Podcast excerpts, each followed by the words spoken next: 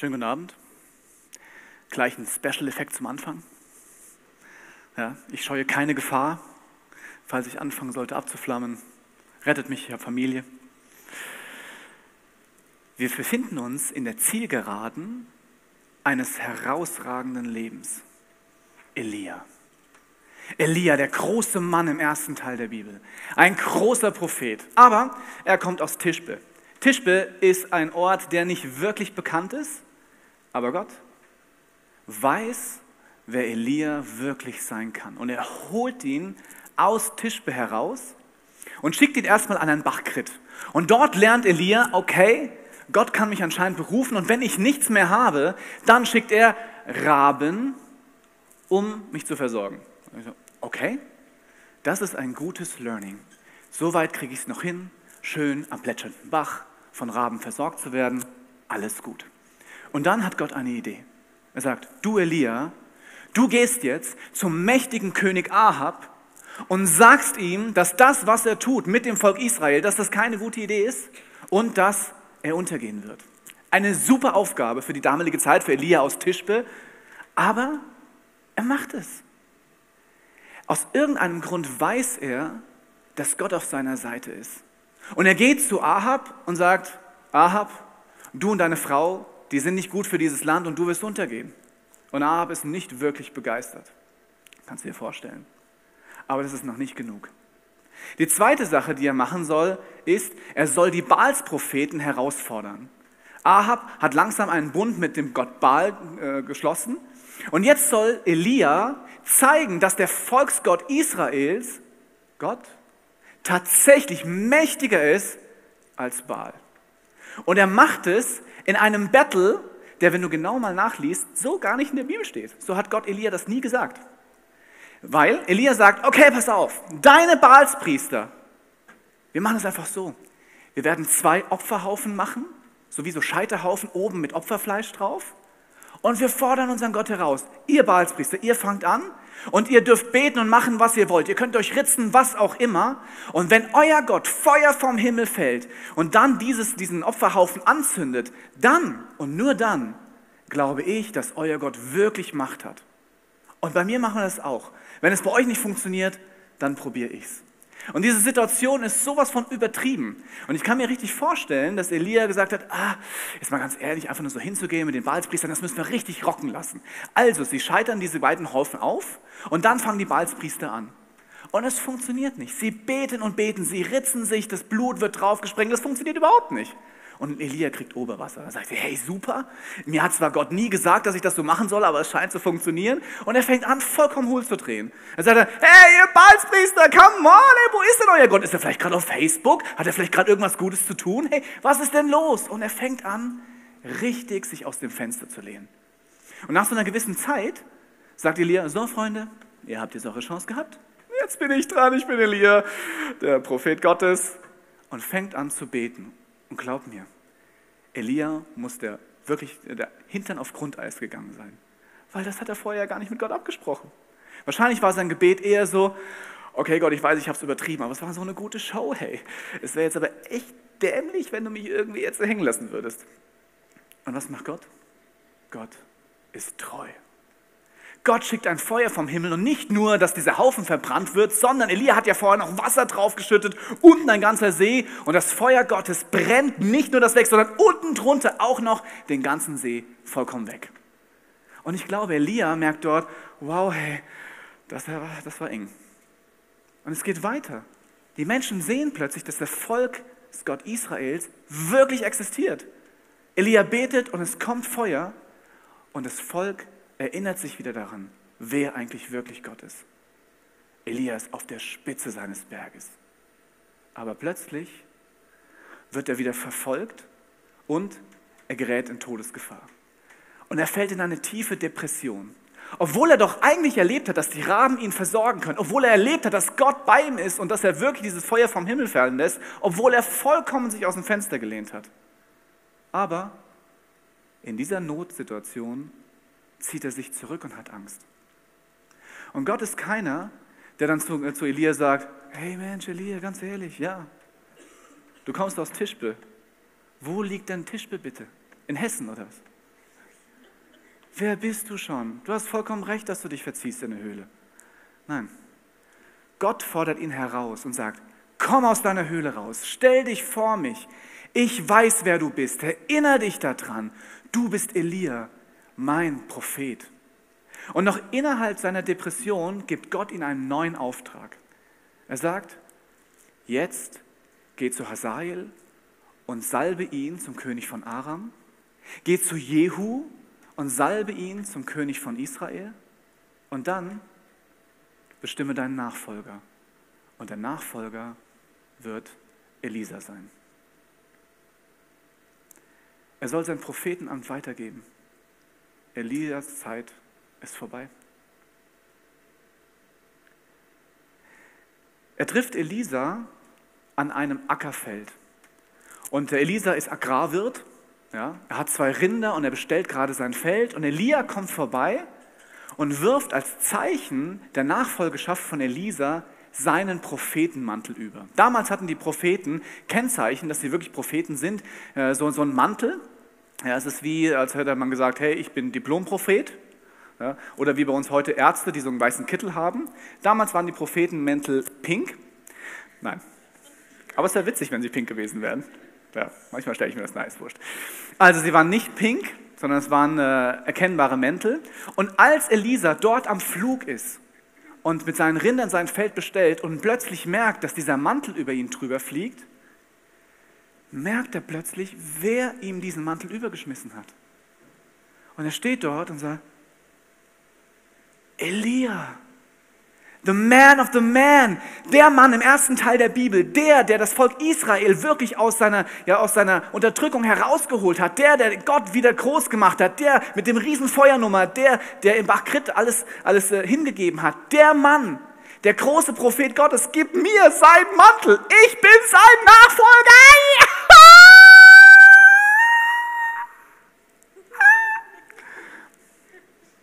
Das war die Chance. Hey, Elisa war Bauer.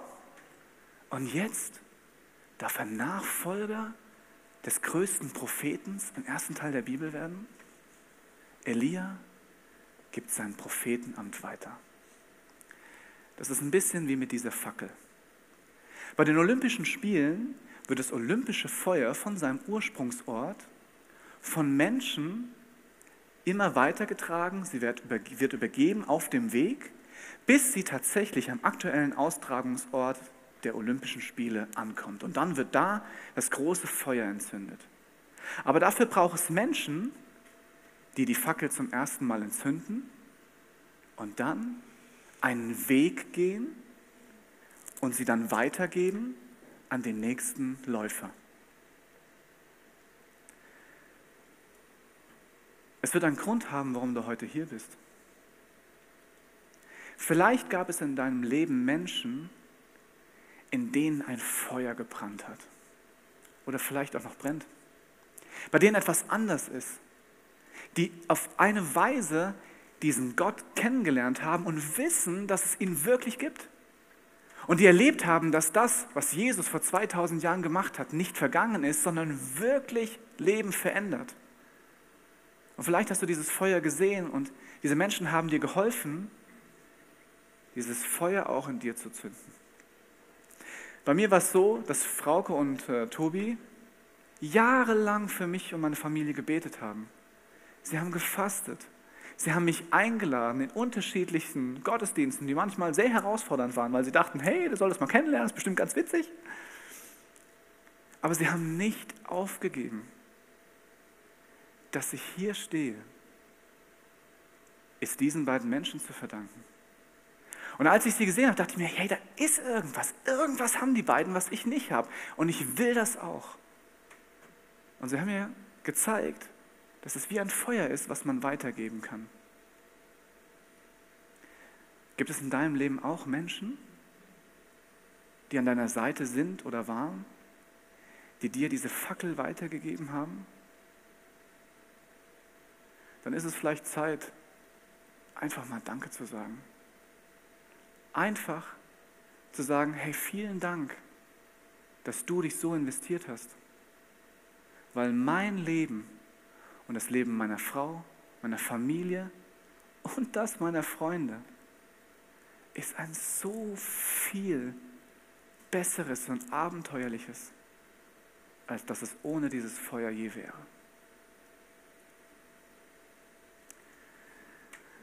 Elia geht mit Elisa einen Weg.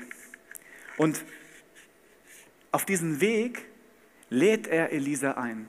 Und als Elisa diesen Mantel über hatte, war er so davon beseelt, dass er kein Agrarwirt mehr sein muss, sondern plötzlich er Prophet sein darf. Er wusste noch nicht ganz, was das bedeutet, dass er sofort reagiert. Und das liest du äh, im 1. Königebuch. Und zwar äh, findest du dort im 19. Kapitel folgenden Satz. Elisa ließ seine Rinder stehen, lief hinter Elia her und bat ihn, darf ich mich noch von meinen Eltern verabschieden? Danach, danach will ich mit dir mitkommen. Elia antwortete, ja, ja, geh nur, du musst nichts überstürzen. Elia, ganz easy, weiß, hat noch ein bisschen Zeit. Das heißt, in dem nächsten äh, ähm, Kapitel liest man, da eilt jetzt Elisa nach Hause und bereitet für seine Familie ein Abschiedsessen zu. Er schlachtet die beiden Rinder, von dem vorher noch sein Leben abgehangen, äh, abgehangen haben. Abgehangen? Abgehangen ist eigentlich vielleicht. Hä? Abhing? Von denen vorher noch sein. Okay. Bei denen vorher noch sein Leben abhing. Das klingt auch doof. Wurscht. Also die wichtig waren schlachtet diese beiden Rinder, nimmt das Joch und brät auf dem Feuer von diesem Joch dieses Fleisch und macht damit ein Festmahl. Als ich das vorhin nochmal gelesen habe, dachte ich mir, was er tut ist, er nimmt sein altes Leben und beendet es. Er kann weiter nicht mehr als Bauer arbeiten, weil er hat keine Rinder mehr. Aber er sagt auch nicht, hey, mein altes Leben ist vollkommen schlecht, sondern er macht damit ein Festmahl. Und als er dieses Festmahl gehalten hatte, geht er mit Elia los. Und dann wird Elia, Elisa sagen, pass auf, wir werden einen Weg gehen. Und wenn der größte Prophet im ersten Teil der Bibel den letzten Weg geht, Elia wird über den Jordan später gehen und wird von Gott wieder in den Himmel auf besondere Weise zurückgenommen werden. Und er sagt zu Elisa, wir müssen noch einen Weg gehen kommst du mit. Und auf diesem Weg besuchen sie unterschiedliche Städte und Orte. Und wenn der bedeutendste Prophet einen Weg geht mit Städten und Orten, dann wissen wir Theologen, okay, man muss gucken, was war denn an diesen Städten vorher, weil es könnte sein, dass er tatsächlich eine, ein Resümee zieht, die wichtigsten Punkte für einen Menschen, der mit Gott unterwegs ist. Er bringt es ja seinem Schüler bei. Und ich möchte einfach mal diese Stelle vorlesen, die er äh, mit Elisa begeht, diesen Weg. Und du musst genau hinhören, um zu gucken, was ist dort eigentlich alles drin. Das findest du im zweiten Königebuch, im Kapitel 2. Da steht, der Tag kam, an dem der Herr den Propheten Elia in einem Wirbelsturm zu sich in den Himmel holen wollte. An diesem Tag verließen Elia und Elisa die Stadt Gilgal. Unterwegs sagte Elia zu Elisa, sag mal, willst du nicht hier bleiben? Ich muss nach Bethel, denn der Herr hat mich dorthin geschickt. Elisa wehrte ab. So gewiss der Herr lebt und so gewiss du lebst, ich verlasse dich nicht. Und so wanderten sie zusammen hinunter nach Bethel. Und wieder sagte Elia zu seinem Begleiter, Elisa, willst du nicht hier bleiben? Ich muss weiter nach Jericho, denn der Herr hat mich dorthin geschickt. Elisa antwortete, hey, so gewiss der Herr lebt und so gewiss du lebst, ich, ich verlasse dich nicht. Und sie wanderten gemeinsam weiter und kamen nach Jericho. Elia fragte Elisa zum dritten Mal, Willst du nicht hier bleiben? Ich muss weiter an den Jordan, denn der Herr hat mich dorthin geschickt. Doch auch jetzt antwortet Elisa, leicht genervt, so gewiss der Herr lebt und so gewiss du lebst, hey, ich verlasse dich nicht, ich lasse mir doch nicht die Riesenchance vergehen, von meinem Agrarwirt sein, endlich mal Prophet Gottes zu werden. Spinnst du? Steht bei mir. Dann gingen sie gemeinsam weiter. 50 Prophetenjünger aus Jericho folgten ihnen. Als Elia und Elisa den Jordan erreichten, blieben ihre Begleiter in einiger Entfernung stehen. Elia zog seinen Mantel aus, rollte ihn zusammen und schlug damit aufs Wasser. Und da teilte es sich und die beiden konnten trockenen Fußes das Flussbett durchqueren. Spannend ist, dass hier überhaupt nichts über die Städte drinsteht. Wo ist denn bitte Gilgal? Die Juden der damaligen Zeit wussten ganz genau, was diese Städte tatsächlich für eine große Geschichte haben. Aber heute ist es ein wenig verschüttet gegangen. Als Elia Elisa in Gilgal findet, hört man tausende Dinge mit. Elisa ist in Gilgal geboren, aber kennt jemand von euch irgendwie Gilgal? Gilgal? Vielleicht Gilgal Süd? Nein? Gilgal war der erste Stützpunkt, als Josua, nachdem das Volk Israel 40 Jahre in der Wüste umherrennen mussten, weil sie es noch nicht gelernt hatten, Gott zu vertrauen, es war der erste Stützpunkt im neuen Land, in dem Land, das Gott ihnen versprochen hatte. Josua durfte endlich nach Kanaan rein und durfte dieses Land für sich in Besitz nehmen und für sein Volk. Und der erste Ort, an dem sie gerastet haben, das war Gilgal. Elisa ist in Gilgal geboren. Er war eine neue Generation, die schon im gelobten Land leben durften. Und als Josua mit seinem ganzen Volk dort lagerten, sagte Gott, jetzt ist es Zeit, dass du alle männlichen Bewohner deines Volkes beschneiden lässt. Sehr schön. Wir als Menschen äh, im 21. Jahrhundert, ich weiß nicht, wie dir das geht, aber mir geht es manchmal so, ich frage mich, was soll denn der ganze Wurstsalat? Das kurz auf dich wirken. Schön. Was soll denn der ganze Wurstsalat? Warum müssen die jetzt, wo sie Gilgal endlich erreichen und wo sie im neuen Land sind, warum sollen sie sich beschneiden lassen? Gilgal heißt übersetzt Kehre, Abwälzung. Diese ganze Schande, 40 Jahre im Kreis zu laufen, doch nicht in das gelobte Land zu dürfen. Eine ganze Generation ist in der Wüste gestorben. Diese Schande hatte nun ein Ende. Sie durften ihre ganze Vergangenheit abwälzen. Jetzt beginnt endlich das neue Leben. Endlich das, was Gott versprochen hat. Bei Gilgal. Elisa ist in Gilgal geboren. Für den ist das gar nichts Neues. Der kennt jede einzelne Ecke, da wohnt seine Familie, er kennt jedes Rind, er ist dort aufgewachsen, er kennt die Orte, wo man als Jugendlicher hingeht, um sich die Kante zu geben. Überall. Elisa, das ist sein Zuhause, das ist seine Komfortzone. Dort ist nichts gefährlich. Und Elia sagt, du musst aus Gilgal herausgehen.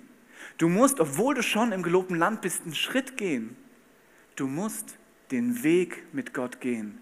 Verlass deine Komfortzone. Elia sagt zu Elisa, wenn du das nicht tust, kann Gott dich nicht gebrauchen. Jesus hat mal gesagt, ich bin der Weg und nicht, ich bin die Raststätte. Um mit Gott tatsächlich unterwegs zu sein, bedeutet es auch tatsächlich unterwegs zu sein. Und ich weiß nicht, wie es dir geht, wo deine Komfortzone liegt. Vielleicht gibt es Dinge, an die du dich gewöhnt hast, Dinge, wo du Erfolg hast. Und du spürst aber in dir drin, irgendwie ist Stillstand da. Gilgal sagt, hey, fang an, diese Verheißung anzunehmen. Geh ins gelobte Land, aber geh. Bei mir war das so, dass äh, wir vor Jahren den Gedanken hatten, aus Mainz, wo wir vorher gewohnt haben, tatsächlich alles aufzugeben, um nach München mit diese Kirche zu gründen. Und das war für uns ein wirklich großer Schritt, weil in Mainz war voll die Wohlfühlzone. Hey, da war alles gut, wir hatten eine super Firma gehabt, hey, super Mitarbeiter, wir hatten Erfolg, wir waren jung und gut aussehend. Es ist uns alles zugefallen, es hätte nicht besser laufen können. So sah es von außen aus.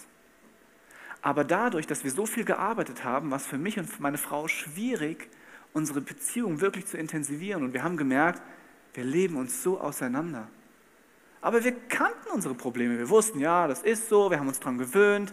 Äh, das ist trotzdem eine Komfortzone mit all den schönen Dingen, aber auch mit allen herausfordernden Dingen. Und dann war der Punkt, wo wir herausgefordert wurden zu sagen, hey, wollt ihr aus dieser Komfortzone raus? wollt ihr euch auf einen Weg begeben, der mehr ist als all das, was ihr euch vorstellen konntet? Und wir hatten Angst. Wir hatten Angst, weil wir nicht wussten, was kommt. Aber aus irgendeinem Grund haben wir es einfach gemacht. Wir sind in eine Garage eingezogen, erstmal kurz. Und dann haben wir eine Wohnung gefunden Und heute, neun Jahre später, stehe ich hier.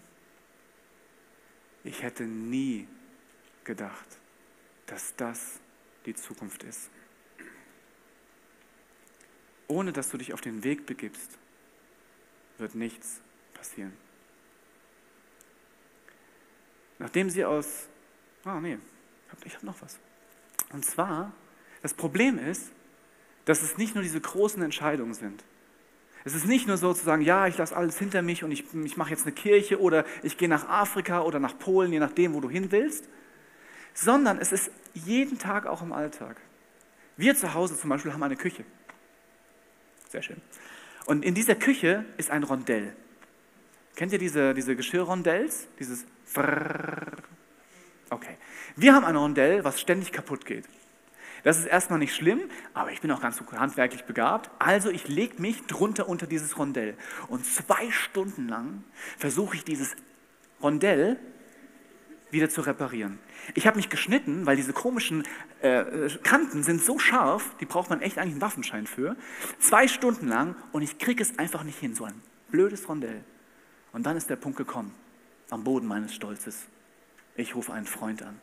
Und wen rufe ich an? Ich rufe Dirk an. Dirk ist der Baumeister.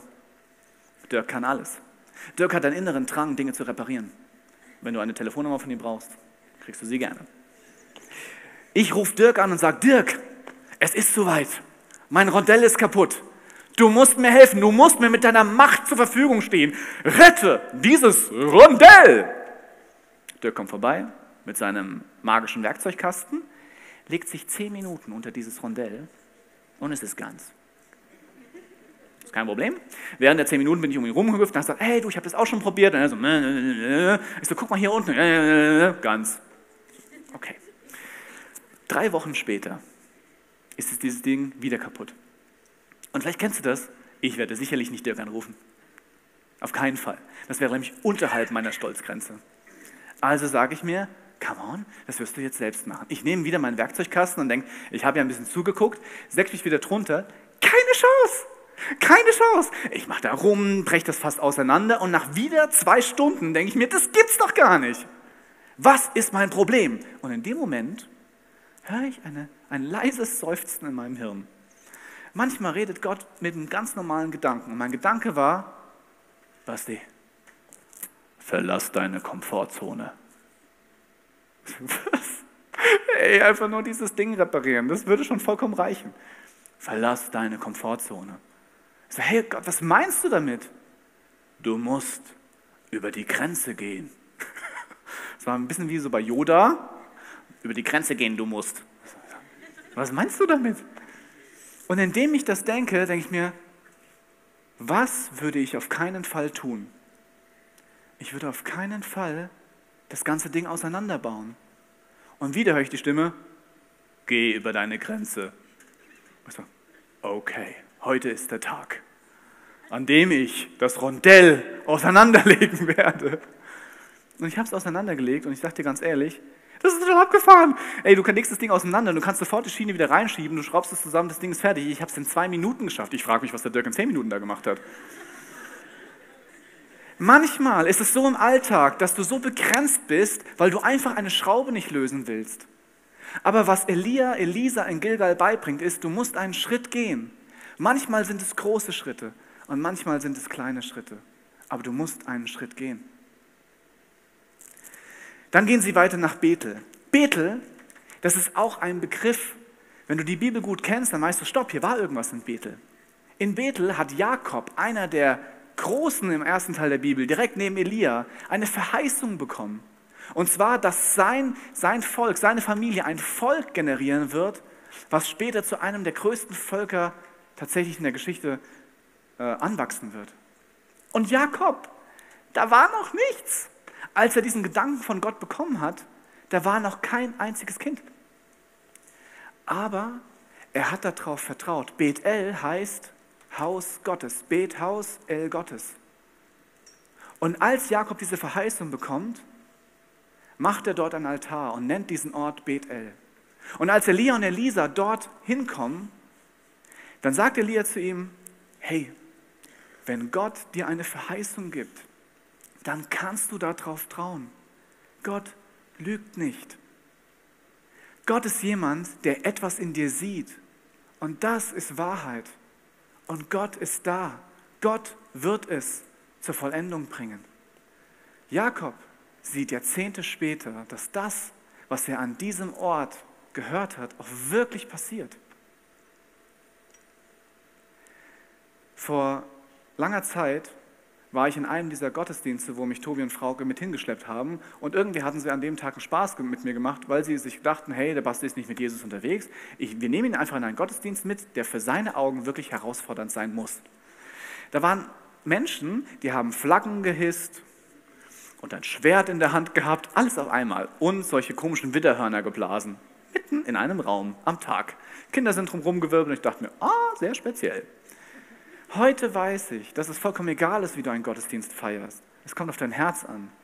Damals dachte ich speziell. Und in diesem Gottesdienst merke ich plötzlich, wie etwas mein Herz berührt, was außergewöhnlich ist. Ich habe eine Liebe gespürt, die eine Sehnsucht geantwortet hat, die schon so lange in meinem Leben vorhanden war. Und weil es so überwältigend war, bin ich einfach heulend zusammengebrochen.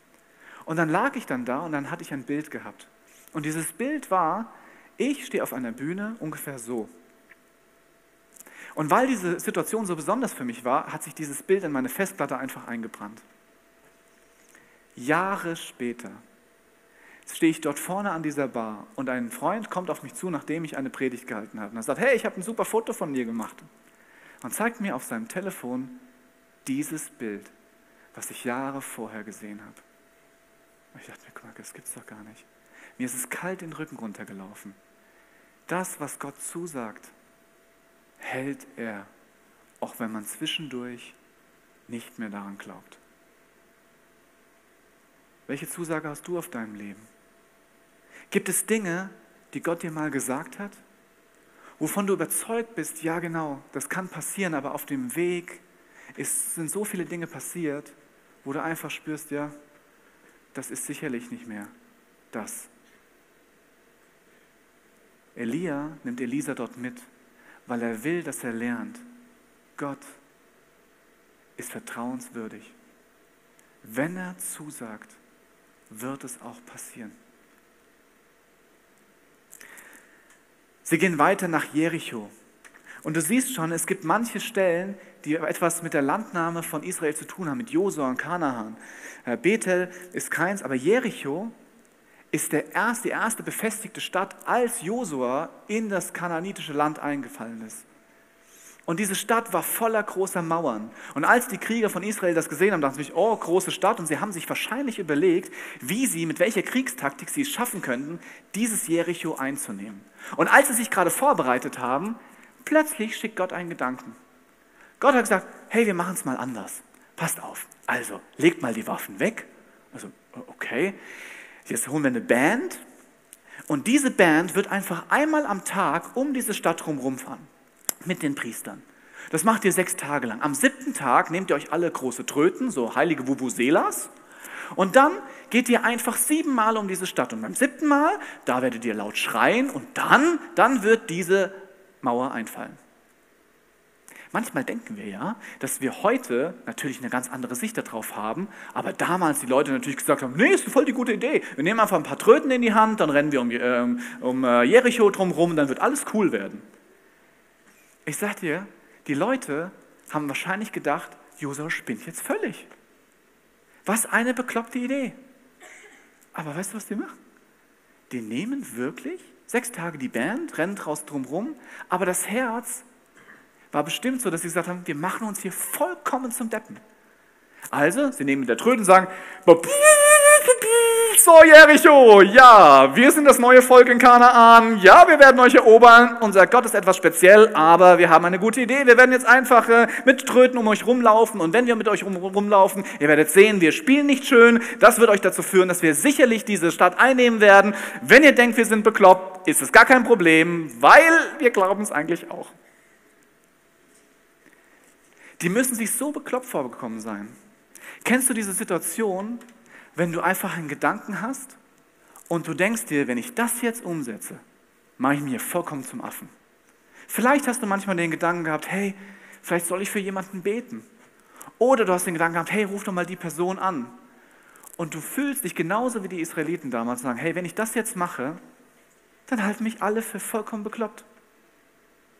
Aber was wäre, wenn du mit Vuvuzelas siebenmal um eine Stadt rennst und beim siebten Mal wirklich die Mauern einbrechen?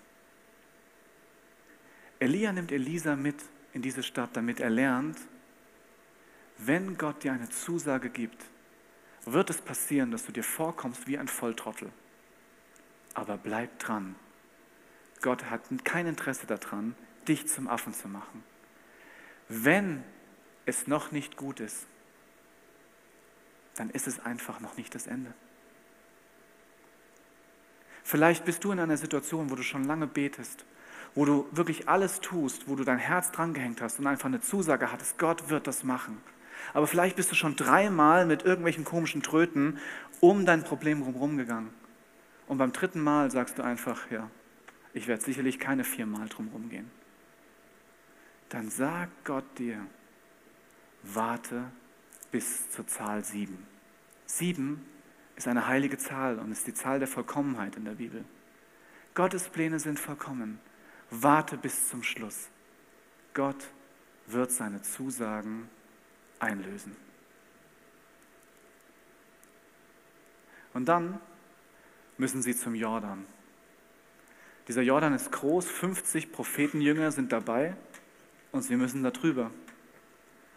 Und Elia nimmt seinen Mantel, rollt ihn zusammen und haut mit dem Mantel auf das Wasser und der Jordan teilt sich. Und alle, die das sehen, sagen sich, hey, das kenne ich. Mose hat geteiltes Wasser. Josua konnte das Wasser teilen. Elia auch. Und Gott ehrt Elia für all das, was er getan hat. Und Elisa lernt in diesem Moment, Elia kann kein Wasser teilen, weil jeder von uns weiß, dass mit einem Mantel, auch wenn er pink ist, kein Wasser teilen kann. Elisa weiß, wenn ein Problem unüberwindlich scheint, wird Gott es lösen. Und dann, kurz bevor Elia wieder zurückgenommen wird in den Himmel mit einem feurigen Wagen, wahrscheinlich war es ein BMW 5er, 5er X5 oder Q7, je nachdem, dann sagt Elia, hey, du bist mit mir einen langen Weg gegangen. Du bist aus deiner Komfortzone herausgegangen.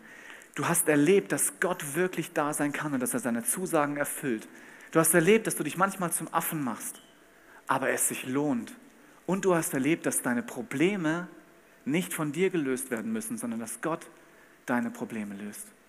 Jetzt ist meine Frage, was wünschst du dir?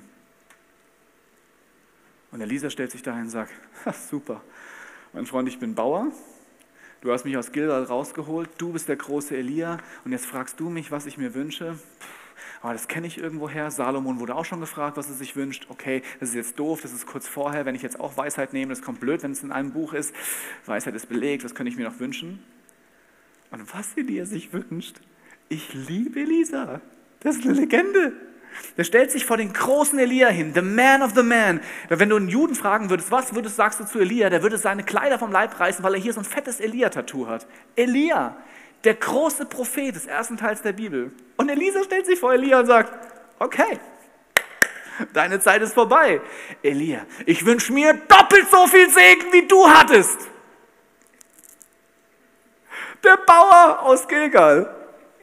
Doppelt so viel Segen. Hey, deine Zeit ist vorbei, aber wenn ich jetzt deinen Mantel bekomme, ich will doppelt so viel erreichen wie du. Ich will doppelt so große Wunder machen. Ich mache nicht nur Wasser auf dieses Opferding, ich mache auch gleich 50.000 Kühe drauf. Doppelt so viel. Und ich liebe Elisa, weil er zeigt mir, wie ich nicht bin. Ich komme aus Bad Camberg in Hessen. Das ist noch schlimmer als Tischbe und Gilgal. Wir haben 12.000 Einwohner, aber wir brauchen alle Dörfer drumherum, damit wir 12.000 Einwohner haben. Häufig habe ich den Gedanken, hey, was willst du mit mir anfangen? Aber Elisa hat das richtige Herz. Er sagt, okay, wir sind eine neue Generation. Gib mir doppelt so viel Segen.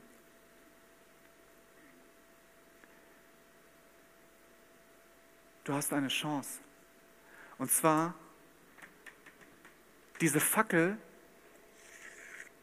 wirklich zu nehmen und nicht sitzen zu bleiben, sondern zu sagen, hey, in mir brennt was. Gott, du bist jemand, der an mich glaubt. Und ehrlich gesagt, du hast recht, dass du an mich glaubst. Weil du und ich, wir können Dinge tun, die mehr ist, das mehr ist als all das, was ich mir je gewünscht habe. Was machst du mit deiner Fackel, die du in der Hand hast? In welche Dunkelheit gehst du rein und machst Licht? Wer ist in deinem Umfeld, dem du hilfst, dieses Feuer zu entdecken? Diesen Weg zu gehen aus Gilgal heraus mit dieser Fackel in der Hand, der ist anstrengend. Und ja, er kostet alle deine Ressourcen. Ich habe mir überlegt, was ist es wirklich wert, für was möchte ich wirklich kämpfen. Und ich habe eine Sehnsucht im Herzen. Ich will, dass Liebe über Hass siegt. Ich will, dass keiner mehr ausgegrenzt wird. Ich will dazu beitragen, dass diese Welt zu einem Ort wird, nach dem ich mich sehne.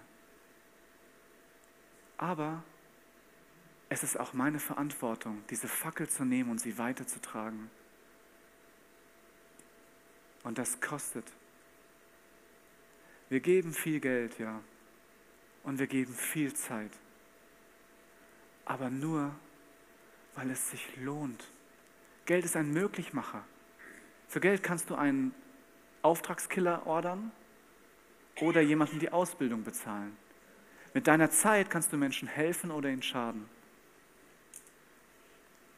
Ich bitte dich, dass du heute beginnst, zu überlegen, wie du dieses Feuer einsetzt, damit du am Ende deines Lebens dort stehst und sagst, ja, ich bin einen Weg gegangen mit Gott und es war ein Abenteuer und es war ein Leben, was dazu gedient hat, dieses Feuer zu vermehren.